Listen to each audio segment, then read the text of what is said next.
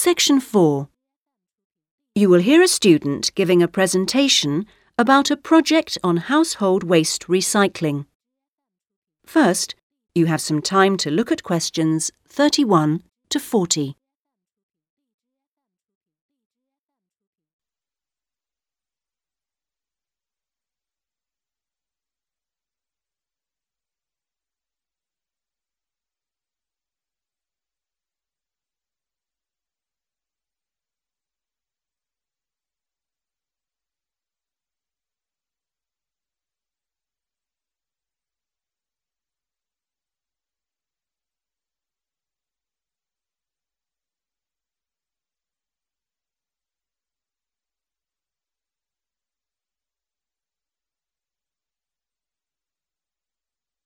Now listen carefully and answer questions 31 to 40.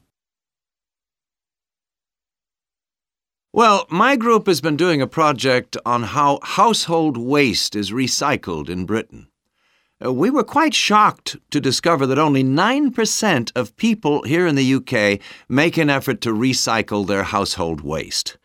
This is a lower figure than in most other European countries and needs to increase dramatically in the next few years if the government is going to meet its recycling targets.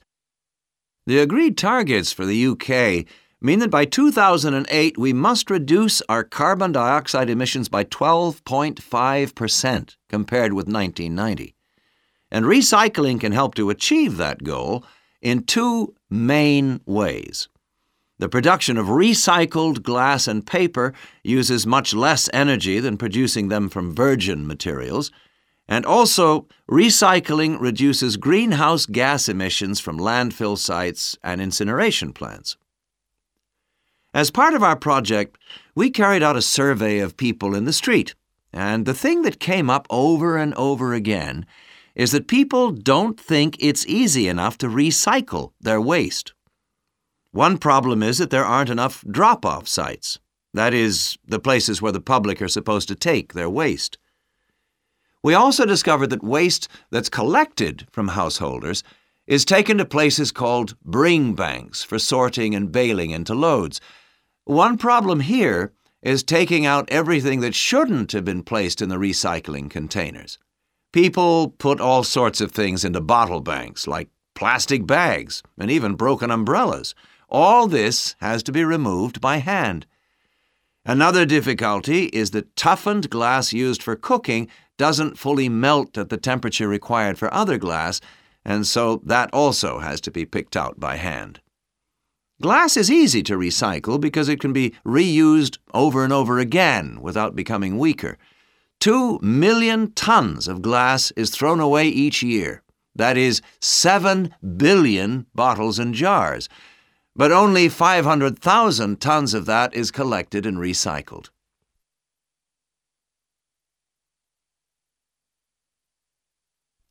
Oddly enough, half the glass that's collected is green, and a lot of that is imported, so more green glass is recycled than the UK needs. As a result, new uses are being developed for recycled glass, particularly green glass. For example, in fiberglass manufacture and water filtration. A company called CLF Aggregates makes a product for roads, and 30% of the material is crushed glass. For recycling paper, Britain comes second in Europe with 40%, behind Germany's amazing 70%. When recycling started, there were quality problems, so it was difficult to use recycled paper in office printers, but these problems have now been solved. And Martins, based in South London, produces a range of office stationery which is 100% recycled, costs the same as normal paper, and is of equally high quality. But this high quality comes at a cost in terms of the waste produced during the process. Over a third of the waste paper that comes in can't be used in the recycled paper, leaving the question of what to do with it. One firm, PaperSave, currently sells this to farmers as a soil conditioner, though this practice will soon be banned because of transport costs and the smell, and the company is looking into the possibility of alternative uses. Plastic causes problems. Because there are so many different types of plastic in use today, and each one has to be dealt with differently. Packrite recycles all sorts of things, from bottles to car bumpers, and one of its most successful activities is recycling plastic bottles to make containers which are used all over the country to collect waste. The Save a Cup scheme was set up by the vending and plastics industries to recycle as many as possible of the 3.5 billion polystyrene cups used each year. At the moment, 500 million polycups are collected, processed, and sold on to other businesses such as Waterford, which turns the cups into pencils, and Johnson & Jones, a Welsh-based firm, which has developed a wide variety of items including business cards.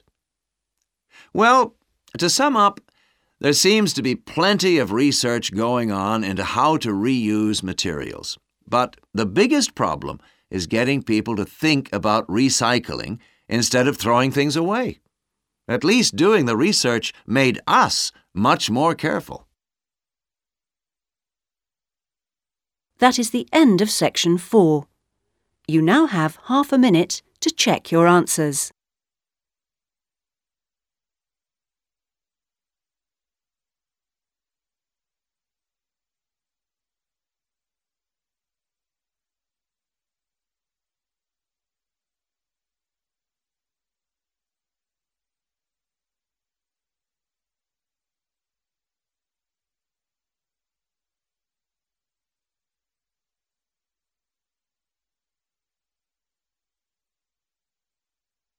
That is the end of the listening test.